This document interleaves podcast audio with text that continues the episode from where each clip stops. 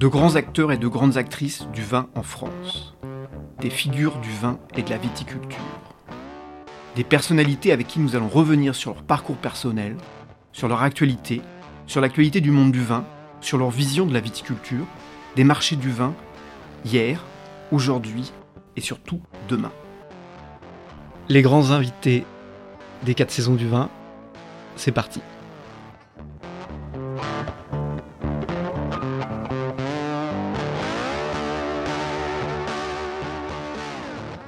Bonjour à tous, vous écoutez Les 4 saisons du vin, le podcast de la rédaction de Sud-Ouest qui raconte le monde du vin, qui revient sur ses faits majeurs et qui tente d'en décrypter les enjeux.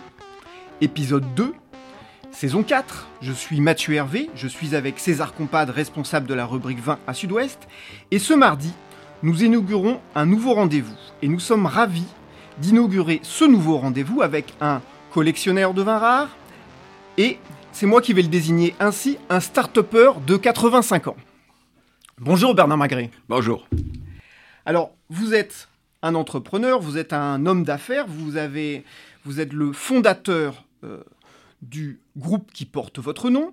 Merci d'avoir répondu positivement à notre invitation et d'être le premier grand invité des quatre saisons du vin. Avant de commencer et de revenir sur votre parcours et de parler de l'actualité du vin, pour vous présenter aux quelques auditeurs qui ne vous connaîtraient pas, ils ne doivent pas être nombreux, nous allons, si vous le voulez bien, procéder à un petit exercice. Je vais énoncer un certain nombre d'affirmations et vous allez me répondre si c'est vrai, si c'est faux, ou plutôt vous compléterez si c'est pas assez précis. Alors Bernard Magret, vous avez 85 ans Exact. Vous êtes né et vous avez grandi à Bordeaux Oui. Vous possédez aujourd'hui un millier d'hectares de vignes en France et dans le monde entier Oui. Vous êtes propriétaire de quatre grands crus classés à Bordeaux, Château Pape Clément, La Tour Carnet, Fontbroge et Opéraguet. Exact. Vous êtes aussi mécène dans le monde du vin, des arts et de la santé. Oui. Et votre devise personnelle est ne jamais renoncer. Jamais renoncer, effectivement, oui. Je vous laisse le prononcer en espagnol. Nunca, nunca renonçar. Alors, César, je, me tourne vers toi parce que tu as la mémoire longue à Bordeaux. Euh, que représente Bernard Magret euh, dans le monde du vin? Bonjour, bonjour à tous. Bonjour, Monsieur Magret. Monsieur Magret, dans le monde du vin, est, une personnalité, et, ce à plusieurs niveaux, et, on va le développer. D'abord, euh, son parcours. Monsieur Magret est parti de loin, si j'ose dire.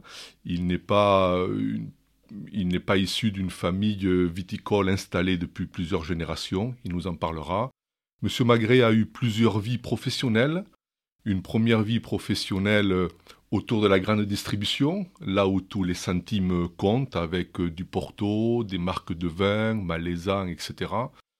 Et ensuite une deuxième grande partie professionnelle entamée il y a une quinzaine d'années euh, quand il a vendu euh, son affaire à un de ses amis proches qui est Pierre Castel, il nous en parlera sûrement tout à l'heure.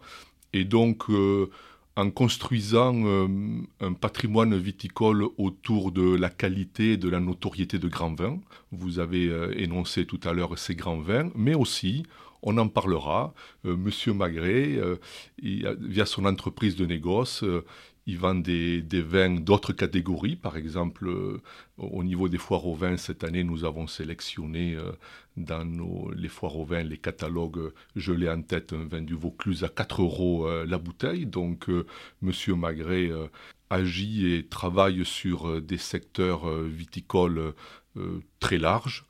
Et un autre point qui me semble important, c'est que M. Magret est un amoureux du Sud-Ouest. Il met toujours en avant la région, son ancrage local. Et un autre point, c'est que M. Magret est un entrepreneur euh, assez exigeant, en tous les cas, assez, assez difficile et exigeant. Et une de ses marques de fabrique est, de ne pas être très présent dans les instances bordelaises. Donc, euh, il joue une carte d'entrepreneur au sens large, avec une approche de mécénat, une approche de cuisine aussi, on en parlera peut-être, avec un grand restaurant. Donc voilà, c'est une personnalité 360 euh, degrés de la viticulture bordelaise. Eh bien alors, on va commencer justement aux origines, au début de cette personnalité euh, bordelaise. Euh, Bernard Magret, on va revenir en arrière pour éclairer votre parcours. Vous n'êtes pas issu directement du monde du vin. Quelle est, de quelle origine est votre famille Mon père était avec une petite entreprise de maçonnerie qui avait quatre ou cinq personnes. Et ma mère avait des, un magasin de meubles, puis un autre magasin de meubles à, Bordeaux. Les meubles Bail, c'est ça? Meubles Bail, oui. Alors, euh, comment, comment vous vous êtes amené à vous intéresser au vin au début?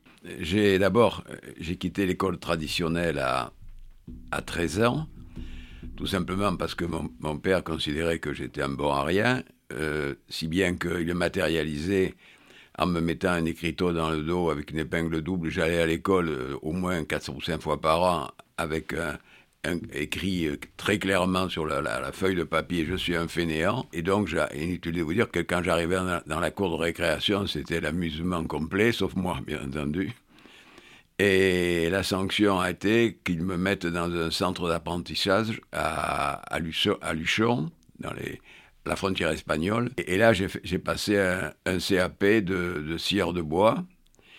Et puis jusqu'à 16 ans, 16 ans et demi, de 13 ans à 16 ans et demi. Après, j'ai fait comme tout le monde des petits, travaux. Et à 19 ans, je suis rentré dans une maison de, de vin qui était glorieuse, euh, qu'il est encore, je le pense, à savoir la maison Cordier. J'ai commencé à travailler dans le chai, d'une part, et après, le patron euh, a considéré que euh, je serais mieux pour euh, ce qu'on appelle aujourd'hui contrôler les charges. On appelait ça les frais généraux. Et j'y suis allé tellement euh, d'une manière assez violente sur, certains qui dépensaient trop, qu'un jour, ce, patron absolument extraordinaire, à qui je dois beaucoup d'ailleurs, eh bien voilà, j'ai eu euh, des problèmes avec deux grands directeurs généraux, et finalement, qui sont allés voir le patron en disant, bien voilà, euh, Magret, on n'en veut plus, c'est ou nous qui partons, 20 ans de présence, ou Magret. C'était de vous dire que ça n'a pas duré longtemps c'est moi qui, qui étais amené à partir. C'était la famille Cordier, c'est la famille Cordier également. Il y a beaucoup de nos auditeurs ne doivent pas bien connaître la famille Cordier. C'était quoi à l'époque quand, quand, vous avez travaillé avec eux? C'était un garçon qui avait été hérité de son grand-père et de son père, qui avait quatre voire cinq crus classés à l'époque, qui avait construit lui-même alors, qui avait construit une marque qui s'appelait Cordier donc et qui a été euh, un des premiers à Bordeaux, justement, à vouloir installer une marque. Sa santé ne lui a pas permis de le faire. Voilà. Euh, mais pour moi, c'est un type, euh, un type qui, avait une force considérable. À mon avis, la, meilleure qualité pour, pour quelqu'un, c'était qu'il comprenne l'autre, voyez. Et moi, j'arrivais comme ça à 19 ans en sachant absolument pas ce que j'allais faire dans la vie. Hein. Mais il était de votre famille, je crois. Il était, c'était le mari de, de ma, d'une tante que j'avais, voilà, ouais. Mais en fait, ça ne l'a pas empêché de, choisir, à juste raison sûrement. D'ailleurs, l'avenir de l'entreprise avec les deux, les deux les anciens collaborateurs plutôt que Magret. Et je lui en veux absolument pas. Au contraire, je lui dis merci parce que parce que ça m'a permis, de, entre guillemets, d'avoir faim, hein, symboliquement d'avoir faim, c'est-à-dire je voulais absolument gagner pour prouver, non seulement à mon père qui n'était plus là, mais surtout à, aux deux directeurs en question, que j'avais plus de valeur qu'ils ne pensaient, voilà. Et donc du coup, à la vingtaine, vous vous retrouvez euh, au chômage, et donc vous vous lancez dans, dans les affaires, vous avez une idée à ce moment-là? Non, c'est-à-dire que la chance que j'ai eue, c'est que un directeur de banque, qui s'appelait M. Poitevin d'ailleurs, et qui était directeur du Crédit Commercial de France à l'époque, et qui m'avait dit, voilà, Magret, ce qu'on vous a fait, c'est anormal, et si et là, donc, euh, je vais vous proposer quelque chose. Voilà, j'ai un, un, client, euh, c'est deux frères qui ont 80 ans tous les deux, qui veulent céder leur petite entreprise. Ils importaient du Porto en barrique, ils le mettaient en bouteille, ils le vendaient dans les restaurants, à Bordeaux principalement. Voilà. Et donc, j'ai dit, d'accord, c'est bien, mais d'abord, je confondais, bien entendu, à l'époque, comme je n'avais pas fait d'études, je confondais à la fois le fonds de commerce et l'immeuble. Je lui dis, je lui dis, moi, acheter un immeuble et acheter un fonds de commerce, je ne sais pas quoi faire. Et donc, euh, il me dit, non, non c'est simplement un fonds de commerce, ils veulent garder l'immeuble, bon, parfait. Et il me finançait ça intégralement. Donc il avait, je sais pas quoi. vous savez, il y, a des gens qui, enfin, qui sont visionnaires. Tout le monde est un peu visionnaire, mais il y en a qui se trompent moins que d'autres, voilà. Et par chance, ce, gars-là s'est moins trompé. Voilà. Et donc, je me suis retrouvé rue Jardin Public. On était deux, deux, deux et demi parce que j'avais un troisième collaborateur, mais comme je ne pouvais pas trop le payer, ben, il venait que de demi-journée. Et la chance, alors la chance immense, deuxième chance immense que j'ai eue, en 1962-63, s'ouvrent les, grandes surfaces, les hypermarchés en, en, libre, service. Et là, euh, moi, j'y vais présenter mon porto et ça marche. Et puis, les, les, magasins, les hyper, les super s'ouvraient à une vitesse considérable dans toute la France. J'avais commencé par la région, bien entendu. Après, j'ai fait la région parisienne. Et tous, on, on était d'accord pour me prendre mon porto. Je sais pas s'il était bon, je sais pas s'il était mauvais, je sais pas si j'étais bon vendeur ou mauvais vendeur, mais enfin, ça marchait. Et après, par la suite, donc, je suis devenu, au fil des années, numéro 2 en Porto, Porto Peters, derrière Porto Cruz. Quelques années après, j'ai créé une marque de whisky qui s'appelle William Peel. Quand je l'ai vendu, c'était leader du marché. Il est encore leader du marché, avec 30 millions de bouteilles par an. J'avais créé la bouteille, j'avais choisi, avec plein d'incompétences, bien entendu, le, porto, le whisky qui fait la, typicité, la couleur ici et là. Le nom, je l'avais inventé, bien entendu. Et puis ça a marché. Puis après, je fais une, tequila, j'ai la San José. Et puis, ça, ça a marché aussi. On a eu 64% de part de marché dans les hyper et super en France. La marque Malzan, on est arrivé à presque 11 millions de bouteilles par an. Euh, c'était un Bordeaux. Et j'avais créé la marque aussi, je l'avais inscrit dans le sport équestre. Donc là, on est dans les années 70. Absolument, 70. On peut dire que c'est la grande distribution qui vous a mis le, pied à, l'étrier. Donc à l'époque, c'était complètement novateur, j'imagine, pour, pour la place de Bordeaux. Oui, mais j'avais qu'une qu'une seule possibilité pour me développer, c'était ça, quoi. C'est pas en vendant dans les restaurants que j'allais gagner. Bon, d'une part. Et j'avais une chance inouïe j'ai eu encore une chance inouïe parce que ma vie, ma mère, voyant que au début, que je, à 20 ans, que, que que, j'avais j'aurais du mal à m'en sortir, euh, m'avait payé, enfin j'ai payé, c'était pas cher, hein, un voyage aux États-Unis pour apprendre, pour que tout, tout, n'importe qui puisse apprendre ce qu'était le, le livre-service. Ça s'appelait, peu importe, euh, c'est une, une entité qui n'existe plus. Et dans ce voyage-là, je me retrouve avec un gars qui s'appelle Fournier, qui, est marchand de layette à Annecy et qui a créé Carrefour. Et dans le même voyage, il y avait un homme qui était d'une grande famille, alors là, du Nord, qui était Gérard Mullier et qui a créé en, arrivant au champ. Il était, je crois, parti pour autre chose. Il était parti pour les motels, puis là.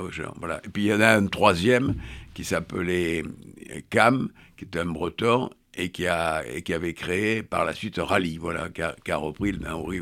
Et il faut dire que quand, ça, quand j'ai débuté, j'appelais Marcel Fournier, je lui disais, tu pourrais pas téléphoner à tel, à tel, carrefour et tel site, tel là. Et puis ça m'a aidé considérablement, parce que mais la vie, c'est pas fait, c'est pas fait que de travail acharné. le travail acharné est nécessaire, sûrement, mais la vie, il y, a un moment, il y a des éclairs qui vous arrivent. Alors, est-ce qu'on les mérite Est-ce qu'on les mérite pas? Je ne sais pas. Mais enfin, moi, j'ai eu des concours de circonstances dans ma vie qui, étaient, vraiment extraordinaires. Quoi. Et c'est pour ça que je dis jamais renoncer. Parce qu'il faut jamais, quand on a une, un problème, eh il faut penser qu'un jour, on aura la chance pour le, pour trouver la solution. Mais ça a été difficile ces dix premières années. Vous, vous découvriez tout ça jour après jour, j'imagine. Oui, je, découvrais surtout la comptabilité et la gestion élémentaire. Donc j'allais le soir euh, à, la faculté de droit qui était à côté de la, cathédrale à l'époque. Et je, je, suivais des cours de 21h jusqu'à 23h pour apprendre la comptabilité, enfin, tenter de la comprendre et puis un peu gérer, gérer, gérer, les stocks, gérer ci, gérer là. Quoi, voilà. Et ça, ça m'a été utile. Sans ça, sans ça, c'est pas, c'est pas avec mon CAP de sieur de bois que j'aurais pu m'en sortir et comprendre un peu le fonctionnement d'une entreprise. D'accord. Mais ça a été dur, vous diriez que ça a été dur ou, pas ces 10-15 ah. premières années? Mais ça a été très très très dur. Très très très dur d'abord parce que il fallait que je trouve les, les idées pour m'en sortir le plus rapidement possible. Bon, inutile de vous dire qu'il y avait un milieu concurrentiel qui était là. L'histoire de Malzan, euh, moi je suis arrivé là d'une manière un peu, j'ai troublé un peu Bordeaux, parce que un type qui était dans les spiritueux, qui n'avait pas de formation, qui n'était pas d'une grande famille, qui se lance dans une marque de Bordeaux, D'ailleurs, M. Cordier m'avait dit, tu ne réussiras jamais parce que tu verras, tu n'es pas de la région, on va, te mettre les bâtons dans les roues. Bon, ça a été fait d'ailleurs, mais en fait, j'avais fait l'erreur là, considérable, énorme. Euh, c'est que j'avais, euh, sur cette fameuse route des châteaux, vous savez, où passent tous les distributeurs du monde entier, tous les sommeliers du monde entier, tous les journalistes du monde entier. J'avais mis des panneaux, à l'époque c'était 16 mètres carrés, j'avais mis la bouteille de Malzan, j'avais écrit ce que Bordeaux fait de mieux en Bordeaux. Inutile de vous dire que, la, comme de la, la non-amitié la, non que j'avais vis-à-vis, que, me, que me confiait généreusement le, milieu, concurrentiel des grandes familles de Bordeaux, ça a accéléré la chose. Si bien que quand vous dites tout à l'heure que je ne vais pas dans les réunions, c'est que j'ai toujours peur qu'on m'attaque. oh, je saurais répondre, rassurez-vous, ma fin. non mais ça, ça c'est vrai. C'est-à-dire que vous avez cette image à Bordeaux, vous participez pas beaucoup aux grands dîners, euh, vous n'êtes pas dans les associations. C'est quelque chose que vous faites sciemment ou finalement c'est parce que vous avez la mémoire de ce qui s'est passé? Non, c'est parce que je suis, je suis intempérant, euh, je, suis maladroit. Il suffit que quelqu'un ne soit pas tout à fait, ou, qu'il y ait matière à, compléter une, bonne idée et que la personne en question croit que c'est une très bonne idée. Et moi, quelquefois, je en donne une qui est peut-être un peu pas, pas banale, mais et, et donc, je préfère me taire parce que finalement, je, complète mon inamitié, vous voyez, vis-à-vis des autres. Donc, je préfère, préfère rester chez moi, dans mon bureau plutôt, ou en voyage, plutôt que dans, dans ces réunions-là, voilà. Et vous nous parlez beaucoup de nouvelles marques, William Peel, Malaisan, donc de nouveaux noms. On peut dire que vous êtes un homme du marketing? Non, mais c'est-à-dire que quand vous êtes en contact, euh, dès l'âge de 21 ans, avec la grande distribution, et que vous êtes en face de gens dont la force, c'est de comprendre ce que veut le consommateur, voyez, et ne, pas et ne pas lui servir ce que vous pensez qui est bon, c'est d'abord de comprendre ce que veut le consommateur. Pour ça, pour ça il faut l'écouter, il faut le réécouter, il faut faire quelquefois des petites études de marché, de bon marché, parce qu'à l'époque, moi, je n'avais pas les moyens pour le faire. Après, c'est venu, bien entendu. Mais euh, quand vous avez la chance d'avoir des clients obligatoires, qui c'est des clients obligatoires pour moi pour me développer, en face de vous, eh ben, euh, qui, sont, eux, qui ont de la compétence, où il y a des, des, pressions très fortes sur les acheteurs pour acheter le meilleur marché possible, avec des raisonnements qui sont en général très bien construits, eh ben, ça, vous forme. Quoi. Moi, ma formation, elle vient de là. C'est-à-dire que j'ai fait du MeToo. J'ai copié un peu ce qu'ils faisaient eux, l'approche du consommateur euh, et et puis voilà, et puis euh, comme aujourd'hui, on, pourrait copier le digital, puisque le digital est, important dans la gestion d'une entreprise. Reprenons un peu le, fil de votre, parcours. Euh, donc on est euh, dans les années 70-80, vous êtes à la tête d'une entreprise qui est solide, qui est bien implantée dans la grande distribution, dans les spiritueux. C'est quoi votre intuition de faire basculer, de faire évoluer finalement votre business vers les grands crus C'est une réflexion qui, qui, remonte à 2002 mais qui s'est concrétisée en 2004. Tout simplement parce que cette affaire qui s'appelait William Peter, j'avais trouvé ce nom parce que je trouvais ce nom euh, agréable, euh, qu'il a supposé que à mes débuts donc euh, très souvent, les, acheteurs dans les grandes surfaces me disaient Mais est-ce que vous allez pouvoir nous livrer? Ben, Je lui disais Oui, regardez, William Peters, c'est une entreprise étrangère. Vous voyez, il y a des Américains derrière, parce qu'à l'époque, les Américains, c'était les Chinois d'aujourd'hui. quoi. Et donc, je me défendais, je me défendais comme ça.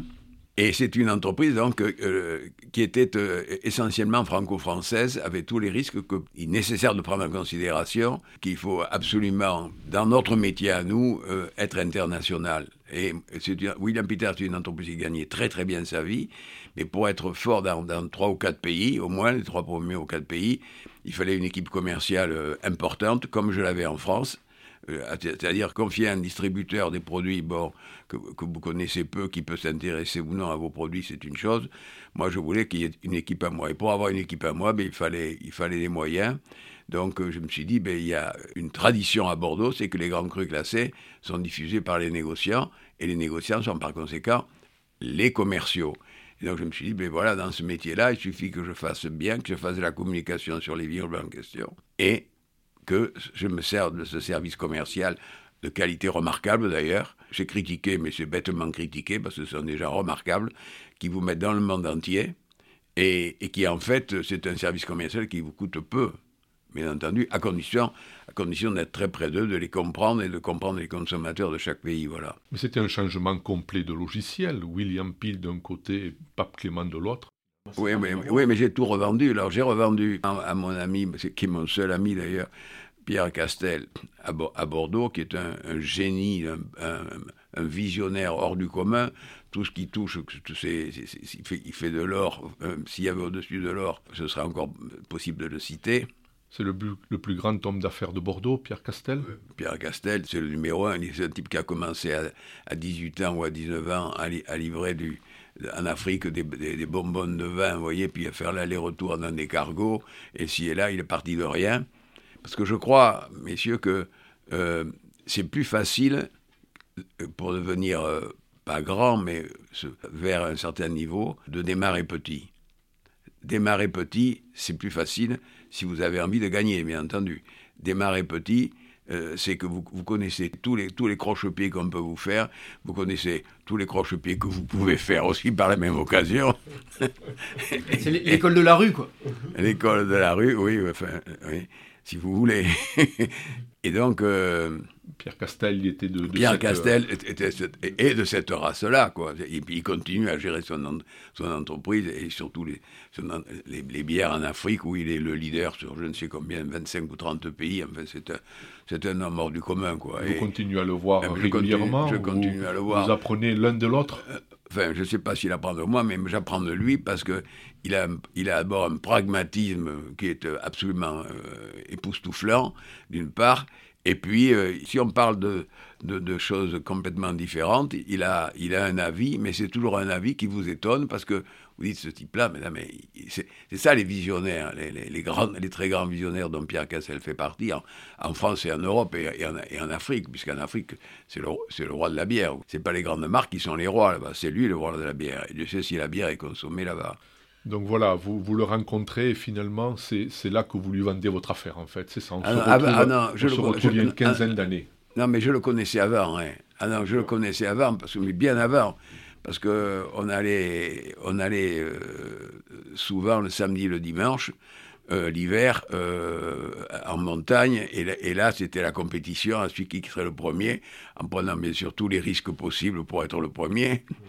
Quelquefois, c'était moi quelquefois c'était lui, c'était lui plus souvent que moi d'ailleurs. c'est un homme qui était qui vit dans le qui, vit dans, dans, l'extrême quoi. C'est un type. C'est pour ça qu'il a gagné entre autres.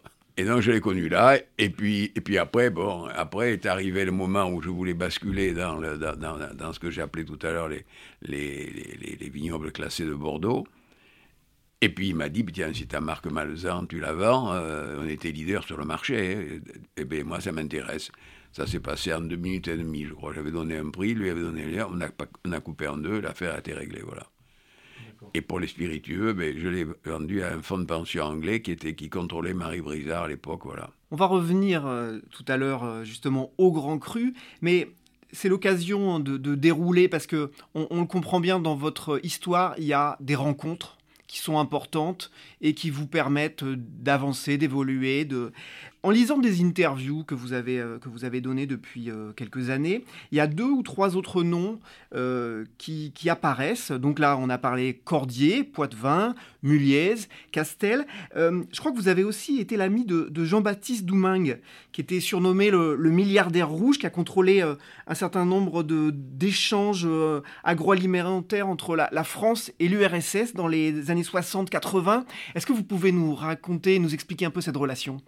Je l'ai rencontré cet, homme absolument extraordinaire que la presse a appelé le milliardaire rouge. Bon, je ne sais pas s'il le méritait, mais je souhaite qu'il l'ait mérité parce que malheureusement il n'est plus là.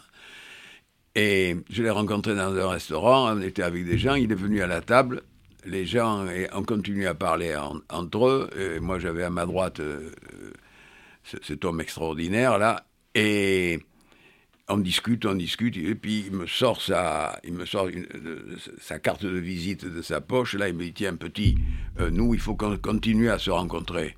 On va, on peut faire des choses ensemble. Voilà. Alors moi je dis bon, j'ai pris, je savais qui il était parce qu'à l'époque il était archi connu. Il passait à la, radio très souvent, un peu à la télévision, quand la télévision est, est, devenue colorée. Et puis voilà, puis on a eu une passion, on avait une passion ensemble qui était le, concours hippique. On a eu même des chevaux ensemble. On n'a jamais gagné pour autant d'ailleurs. Enfin, il fallait essayer. Et, effectivement, il faisait beaucoup de. Il faisait faire des tracteurs, euh, fabriquer des tracteurs euh, en Amérique du Sud et il les vendait en, il les vendait en Russie. C'est un type qui était reçu. Euh, la chance inouïe qu'il a eue, c'était que le Khrouchtchev, Jean-Baptiste Doumain, était de Toulouse, donc, il plantait beaucoup de céréales. Il avait des rendements absolument exceptionnels. Et donc, comme il travaillait déjà un peu avec la Russie, le, grand patron de la Russie de l'époque avait dit à Khrouchtchev, qui était le, chef de la Crimée, ce qui était à l'époque le, réservoir de blé du monde.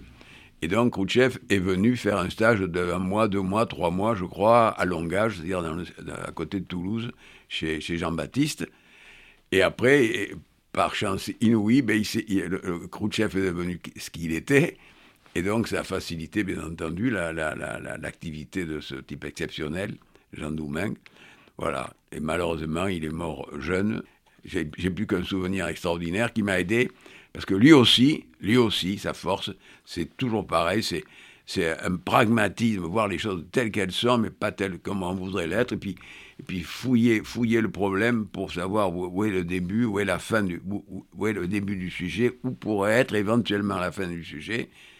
Bon, on ne gagne pas toujours, mais dès le moment où on fait ce chemin, on risque de s'en sortir plus, y voir plus clair que si vous dites, bon, que le, demain, vous, vous essayez de l'appréhender à moitié, quoi, voilà.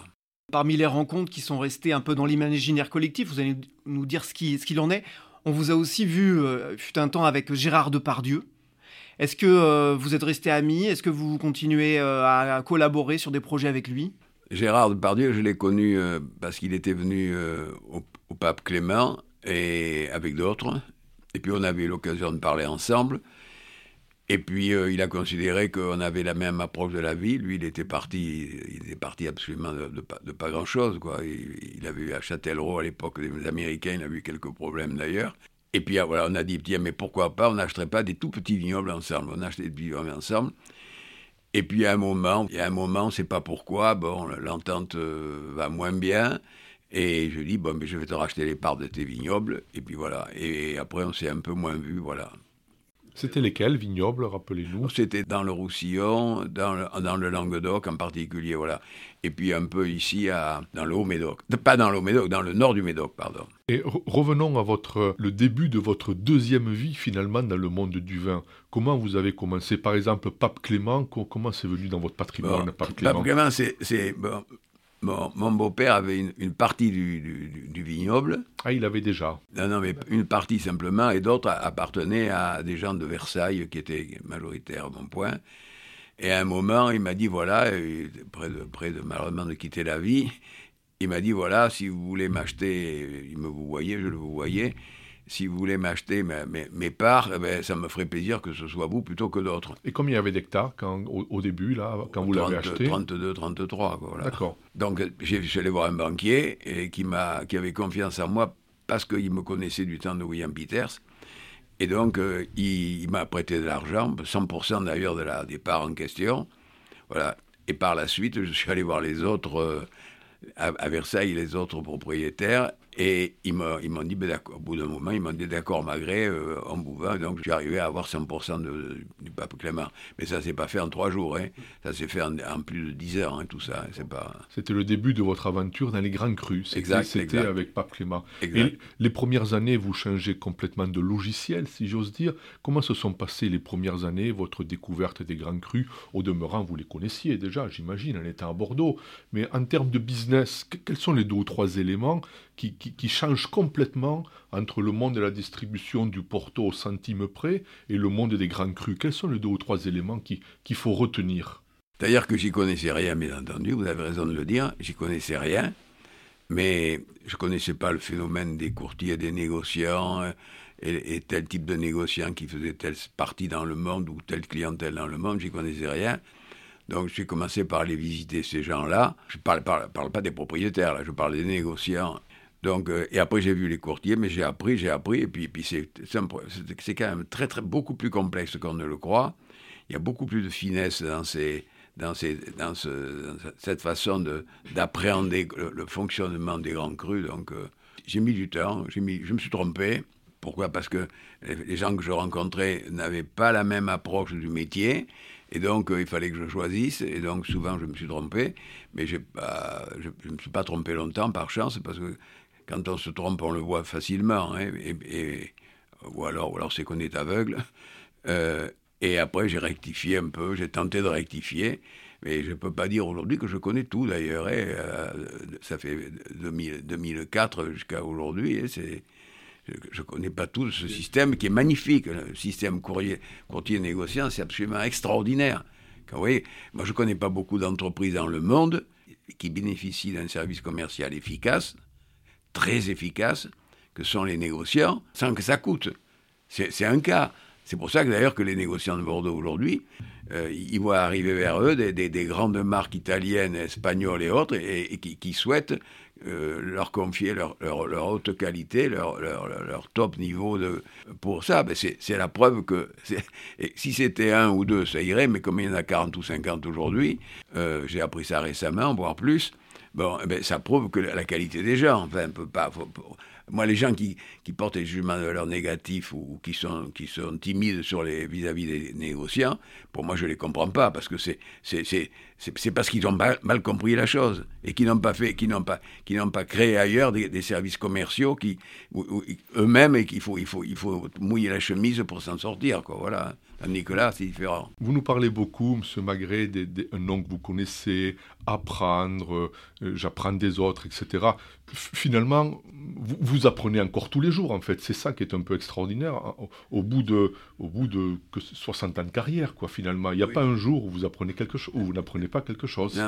les raisons sont simples. C'est que moi, au début, dès le début, il a fallu que j'apprenne, parce que je vous l'ai dit tout à l'heure, en comptabilité, j'y connaissais rien. Je sortais d'un CAP de sueur de bois, tout ça. Et, ma vie, ça a été toujours de dire, mais euh, je ne sais pas tout, euh, et peut-être qu'il y a des choses que j'ignore et qui vont me pénaliser un jour si je ne les connais pas. C'est surtout éviter de revenir avant. Mon grand problème, c'est me retrouver rue de Jardin Public avec deux gars, vous voyez, puis vendre 12 000 bouteilles de Porto par an. Et je sais qu'aujourd'hui, les entreprises sont beaucoup plus fragiles qu'avant, même des entreprises comme des actifs on en connaît de, très belles qui, ont, qui ont périclité. Et donc, moi, mon combat, c'est l'intranquillité permanente. Voilà. Vous, craignez ce, genre de, Ah ouais, nuit et jour. Vous le craignez? Nuit et jour. Je ne suis pas le seul. Hein. J'en connais beaucoup, euh, je ne vais pas les citer, mais j'en connais enfin, un certain nombre qui ont démarré comme moi et qui, et qui euh, craignent toujours euh, de, revenir à, à, rencontrer ces difficultés où, où il n'y a pas beaucoup de moyens pour s'en sortir et où, et, quelquefois on rate des opportunités d'évolution. Voilà. Et pourtant, paradoxalement, vous avez fait preuve d'au moins de l'originalité ou, et certainement de beaucoup d'intuition, par exemple, quand vous arrivez dans l'univers des grands crus et que vous cassez les codes. C'est-à-dire que votre photo figure sur la contre-étiquette. Absolument. Votre nom figure sur l'étiquette et la contre-étiquette. Mhm. Comment vous expliquez ça? Alors c'est très simple. Quand vous choisissez un vin, quand vous êtes invité quelque part ou quand on vous invite, quand vous choisissez un vin, par définition, euh, vous, voulez, vous, voulez paraître, euh, vous voulez paraître connaisseur, et vous voulez surtout euh, faire plaisir aux gens. Et ne, pas être pris pour celui qui vous amène une bouteille en mangeant une pizza, et puis qui, et, puis qui vous amène une bouteille où, la bouteille ne se termine pas parce que, parce que la qualité n'est pas bonne, et puis, et puis peut-être que l'image non plus du, vin n'est pas, n'est, pas, n'est pas pris en considération. Le, vin est un produit subjectif. On ne peut pas le goûter avant. Quand, quand vous amenez une bouteille, euh, quand vous achetez une bouteille dans un hyper, un super ou une cave, ben vous ne le goûtez pas avant. Hein, donc vous ne savez pas trop ce que c'est, sauf si vous êtes un habitué du vin. Mais aujourd'hui, tout le monde sait que les gens veulent innover, découvrir, découvrir, découvrir. Donc euh, le choix d'un vin, c'est anxiogène au, possible, quoi. Voilà.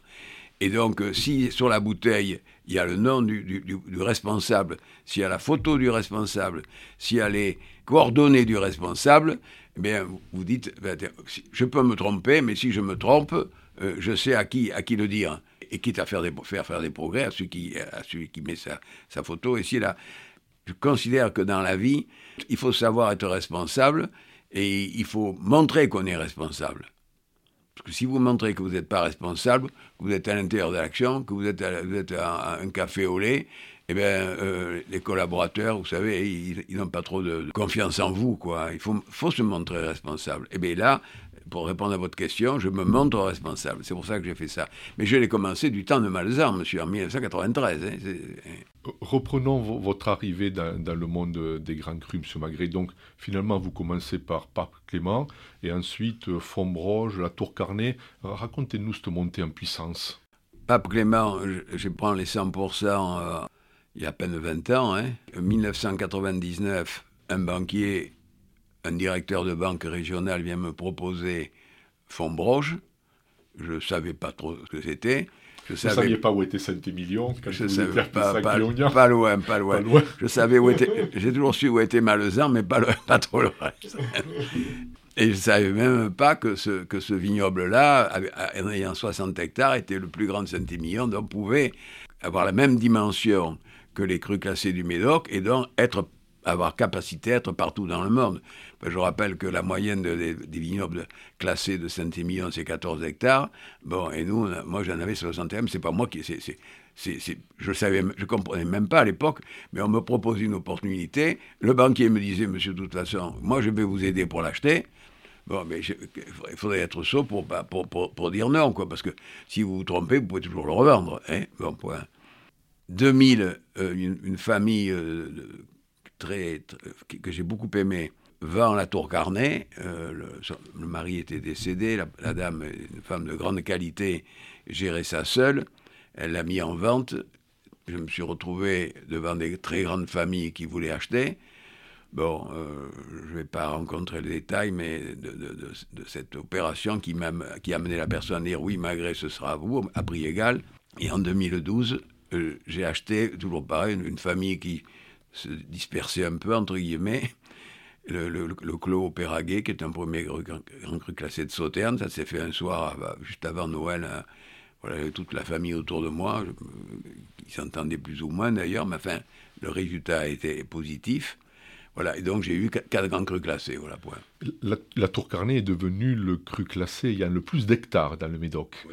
Racontez-nous comment, combien il y avait d'hectares quand vous l'avez acheté et combien il y en a aujourd'hui? Il y en a une cinquantaine et aujourd'hui euh, il y a un peu, plus de, un peu plus de 200 hectares. Voilà. Et vous continuez à acheter du foncier pour développer la Tour Carnet? J'ai bien acheté du foncier, je signerai dans la, dans la semaine qui suit d'ailleurs. Combien d'hectares? 52. Vous achetez 52 hectares Oui, oui, oui. vous passez à plus de 250 251, exactement. Ah, vous pouvez vous dire ce que vous qui, qui, vous rachetez Non, non, je ne vous dirai pas. Parce que a 15 jours, alors. Ce serait maladroit de, ce serait maladroit de la part de la, vis-à-vis de la famille qui le vend. D'ailleurs, je ne ferai pas de communication dessus. Hein. Ce sont des, des, gens de grande qualité. Euh, voilà, ils étaient, nombreux, ils étaient nombreux vraisemblablement sur, euh, en, tant que propriétaires. Certains voulaient vendre, vraisemblablement, je ne sais pas, mais enfin. vous avez un objectif en termes de taille pour la tour Non, je pense qu'aujourd'hui, je vous dis clairement, euh, il faut produire, mais il faut vendre. Il y a un moment où, sous le nom d'un château, vous ne pouvez pas, pouvez pas avoir une possibilité commerciale énorme. Et puis, puis, puis, il faut aussi que le, consommateur vous aime. Hein, et parce que c'est pas, il suffit pas d'aller voir un distributeur et vendre la marchandise, parce que le distributeur, il vit par le consommateur. Hein. Si le consommateur n'achète pas le produit, eh ben, le, distributeur, il, il, vous dit non. Voilà, donc vous périclitez. Rappelez-nous deux ou trois chiffres, parce que je crois que Fontbroche, Pape Clément et la Tour Carnet sont les vignobles qui ont le plus d'hectares dans leur, dans leur appellation considérée. Oui, absolument, oui. La, euh, euh, Pape Clément, c'est combien d'hectares 90. 90. Et Fombroge 60, je vous l'ai dit tout à l'heure. D'accord. Et, et, Sauterne Sauterne, très peu, c'est une douzaine d'hectares. D'accord. Et dites-nous, Sauterne, marasme économique, euh, vous regrettez ou vous regrettez pas d'avoir acheté votre cru de Sauterne? Non, je ne regrette pas parce que j'aime les choses qui sont difficiles, vous voyez. Alors là, vous partez de loin, là. Alors là, en Sauterne, il y a ce qu'il faut, mais il y a des gens de grande qualité aussi. A priori, euh, les amateurs de vin ne sont pas fâchés d'acheter un sauterne qui n'est pas le nom de sauterne de Bordeaux, c'est-à-dire un vin qui est qui produit à Sauterne, mais qui est un vin sec, qui n'est pas un vin liquoreux. Donc, j'y suis venu un peu, un peu tard, parce que j'y croyais pas trop, par erreur d'ailleurs.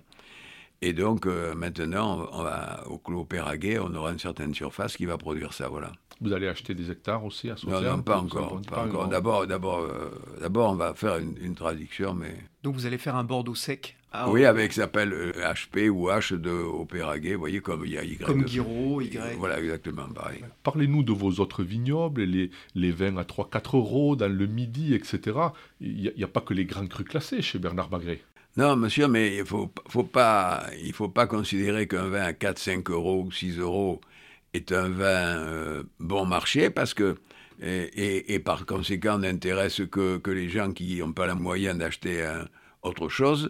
Dans le Languedoc où on est installé, en Côte-du-Rhône du Sud où on est installé, dans le Roussillon où on est installé, en Provence où on est installé aussi, on a des vignobles là-bas donc, eh bien, les, les vins à 5, 6, 7 euros consommateurs aujourd'hui en France dans les hypermarchés, en Languedoc comme en Côte-du-Rhône du Sud, eh bien, c'est des vins de grande qualité. Mais on part un peu en retard. Mais la chance de ces vins-là, c'est qu'à l'exportation, ils ne connaissent pas ce passé du Languedoc où les vins étaient, vous savez, il y avait des, rendements importants ici et là. Donc par conséquent, pour eux, aujourd'hui, on leur propose des Languedoc, euh, des Roussillons et des Côtes-du-Rhône avec des 20 25% de, de, de, de, cépages Syrah qui sont très agréables à boire, qui singularisent une, dégustation, eh bien, euh, l'exportation, ça marche très très bien. Et puis il y a des gens de qualité qui ont su les faire avancer, et nous, on, est là-bas pour, euh, euh, clairement pour taquiner les leaders, quoi, mais toujours avec notre marque toujours avec la marque Bernard Magret et les clés en dessous. Hein. Et avec votre propre équipe commerciale. Toujours avec notre système euh, complètement ça, différent. Ça n'a rien à voir avec les négociants. C'est une équipe commerciale qui n'a rien à voir avec les négociants et qui, qui a la mission de commercialiser à la fois, à la fois ces vins-là, même des vins du, sud-ouest qui, qui, ont un grand avenir aussi, hein, parce qu'ils ont fait des progrès considérables, et également les, les vignobles que l'on a dans les huit pays étrangers ou dans les huit pays hors France. Voilà. Oui, tout à fait. Ça, nous permet d'ouvrir la focale, comme on dit. Donc, vous avez des, vignobles dans le Languedoc-Roussillon, en Provence, vous l'avez dit. Vous en avez en Espagne, au Portugal, en Californie, au Chili, en Argentine, en Uruguay, au Japon. C'est bon? Non, il y a, l'Italie maintenant. L'Italie maintenant, je l'avais pas? L'Italie maintenant et, et, le, et le Brésil. Et le Brésil, ça, on l'avait pas dans nos fiches, celui-là. Euh, non, parce que c'est récent, hein, le Brésil, c'est récent. Et parce que c'est un, un, pays qui fabrique des, des, bons vins, qui aussi fabrique, euh, élabore des vins, des vins pétillants. Vous savez, la méthode Charma. Et ça, c'est nouveau pour vous. Ouais, c'est nouveau. Enfin, ça date de 5-6 mois. On était en, Italie, euh, entre autres, pour du Prosecco. Vous savez, le volume de Prosecco, je crois que c'est, pas, des centaines de millions de, de, bouteilles vendues dans le monde. Et le Prosecco, c'est quoi? C'est, euh, c'est l'Italie, c'est dans la Dolce Vita italienne, il y a ce passé, il y a cette image agréable des, vins, des vins italiens, surtout quand ils sont pétillants, mais il y a de très bonnes qualités, bien entendu, dans les vins, non pétillants. Et quel est le pays qui connote mieux, qui connote autant ce, plaisir de vivre ici et là? Ben c'est, pas Taïwan, c'est pas la Vietnam, c'est plutôt le Brésil, voilà. Donc c'est pour ça qu'on est allé au Brésil. Vous êtes euh, effectivement connu pour... Euh, bien coller et bien écouter les attentes des, consommateurs. Et il y a plein de viticulteurs là qui nous écoutent et qui vont écouter euh, cet enregistrement, cet échange. Euh, c'est quoi, selon vous, les conseils qu'il faut suivre, les, attentes? C'est quoi vos intuitions sur le monde du vin de demain et les attentes des consommateurs, des futurs consommateurs, des nouvelles générations? Eh ben, C'est-à-dire qu'à Bordeaux, il y, a, deux réponses. Il y a les, les crus classés et les crus bourgeois, et après le Bordeaux traditionnel, où d'ailleurs moi j'ai relancé une marque qui s'appelle Bernard Magret 58, et où je dis il y a 58 ans que je suis dans le vin, voilà. Et c'est une marque qui marche très bien parce que ça raconte une histoire, vous voyez. Et l'histoire, elle est écrite sur l'étiquette principale, en disant, moi voilà Magret, euh, je suis dans le, dans le vin depuis tant, depuis tant d'années, ce qui laisse supposer aux consommateurs, euh, j'espère la vérité, à savoir que je ne me trompe pas trop dans la qualité, voilà dans le rapport qualité-prix-image. Voilà. Donc il y a raconter une histoire euh, à laquelle le, consommateur peut s'identifier, à laquelle il peut avoir confiance. Il y a des nouvelles consommations, vous avez évoqué euh, euh, l'Italie, vous avez évoqué aussi le Brésil. Qu'est-ce que vous voyez dans le monde du vin qui vient là, à part ça? Dans le monde du vin qui vient, il y a d'abord d'abord les vins du, Languedoc et des Côtes-du-Rhône du Sud, à la fois en France et, principalement à, l'export.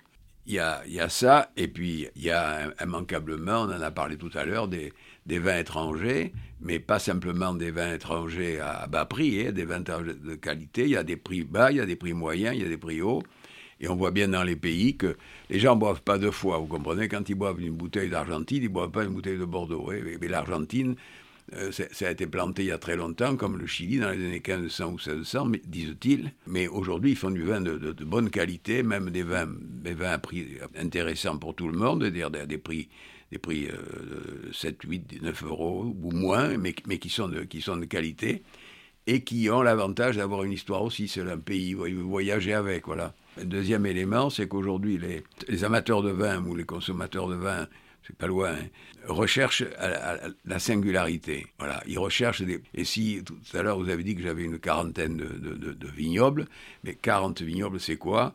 C'est 40, 40 euh, terroirs différents, 40 euh, cépages différents, 40 styles de vin différents, 42 innovations possibles différentes, et la fille de tout ça, c'est l'émotion. Et tout le monde recherche dans sa vie l'émotion, qu'elle soit consciente ou inconsciente. J'irai peut-être plus loin en citant une anecdote. Le jour où vous achetez une paire de chaussures, vous choisissez et vous trouvez ce qu'il vous faut, donc vous avez une émotion positive. Vous le ressentez, vous le ressentez, c'est conscient.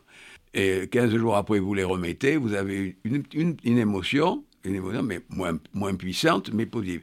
Et tout le monde vit des émotions aujourd'hui. Tout le monde vit des émotions. Il y a très longtemps, mais on a, il y a, que le monde est mort. Sénèque en parlait, tous ces, grands philosophes en parlaient de l'émotion. La vie s'est fait d'émotions. Une bonne vie s'est fait d'une succession d'émotions que l'on se crée ou que l'on rencontre. Voilà. Et donc, euh, nous, notre, notre réponse sur une très large, toujours signée malgré avec les clés. Les clés, vous savez pourquoi? Les clés, c'est tout simplement, c'est des clés très dorées, très, très ciselées, tout simplement parce que dans les, dans, en Chine et dans l'Asie du Sud-Ouest, du Sud-Est, pardon, euh, c'est pas la même façon d'écrire. Dans les pays de l'Est, c'est pas la même façon d'écrire. Par contre, il y a des portes partout, il y a des clés partout. Hein, parce qu'il y a des portes partout, par définition, il y a des clés partout, tout le monde comprend. ouvrir ces portes. Et, et, puis il y en a qui disent, il y avait quelqu'un qui disait, oui, comme ça, c'est les clés de l'excellence. Je dis, oui, je fais la prière pour que ce soit ça pour mes vins. on, continue et on parle euh, d'innovation. On va parler d'abord tout à l'heure de, de votre incubateur, mais avant de parler de l'incubateur qui se trouve au Château Le Sarthe, euh, je voudrais revenir, et là ça se passe aussi au Château Le Sarthe, je crois que vous avez euh, lancé votre première brasserie de bière, qui est une brasserie artisanale, hein, donc euh, à Léognan, avec l'objectif de lancer une marque qui s'appellerait Nunca. Expliquez-nous pourquoi. Tout simplement parce que les statistiques montrent que les bières locales, c'est une chose, et artisanales, c'en est une autre, parce qu'il y a des bières locales qui produisent énormément, et en Alsace en particulier, et l'artisanal, c'est fait par, par, petits volumes. Pourquoi? Parce que le consommateur aujourd'hui va chercher le local et cherche l'artisanal, parce qu'il considère que c'est là où il y a plus de vérité dans le produit.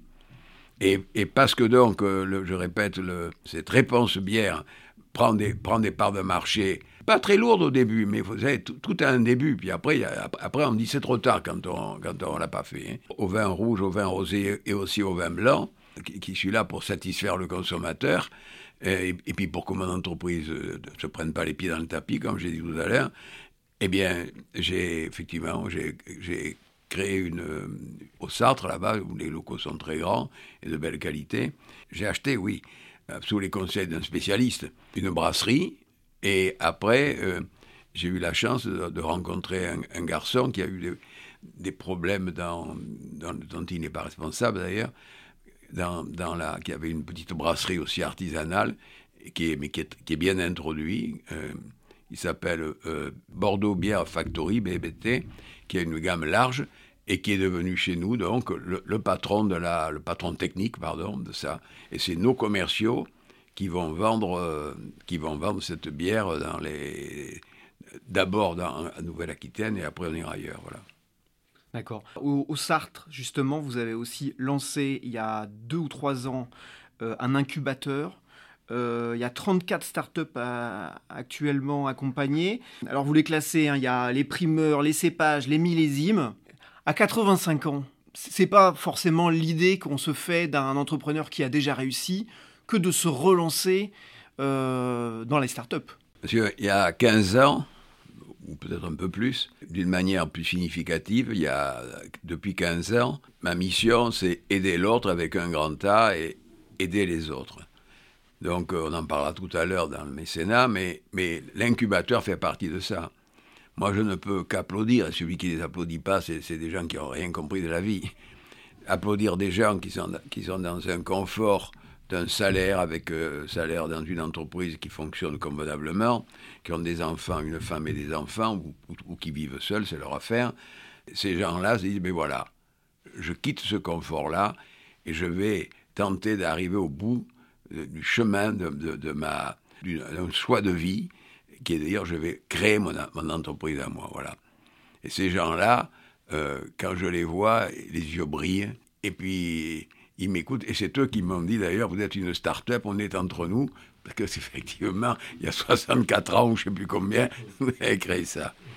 Voilà, mais c'est parce que mon devoir, c'est d'aider l'autre, aider les autres, et en particulier des gens qui s'inscrivent dans l'injustice, ce qui n'est pas le cas pour les start-up, mais qui, qui, qui s'inscrivent dans un projet de vie qui, qui, est, qui leur est imposé, l'injustice, et, quelquefois qui s'auto-impose, ce qui est encore plus beau. Voilà vous, l'avez évoqué, euh, après 18 euh, mois de fermeture, l'Institut euh, culturel Bernard Magret va rouvrir en son lieu d'exposition à Bordeaux, dans le château La Bautière.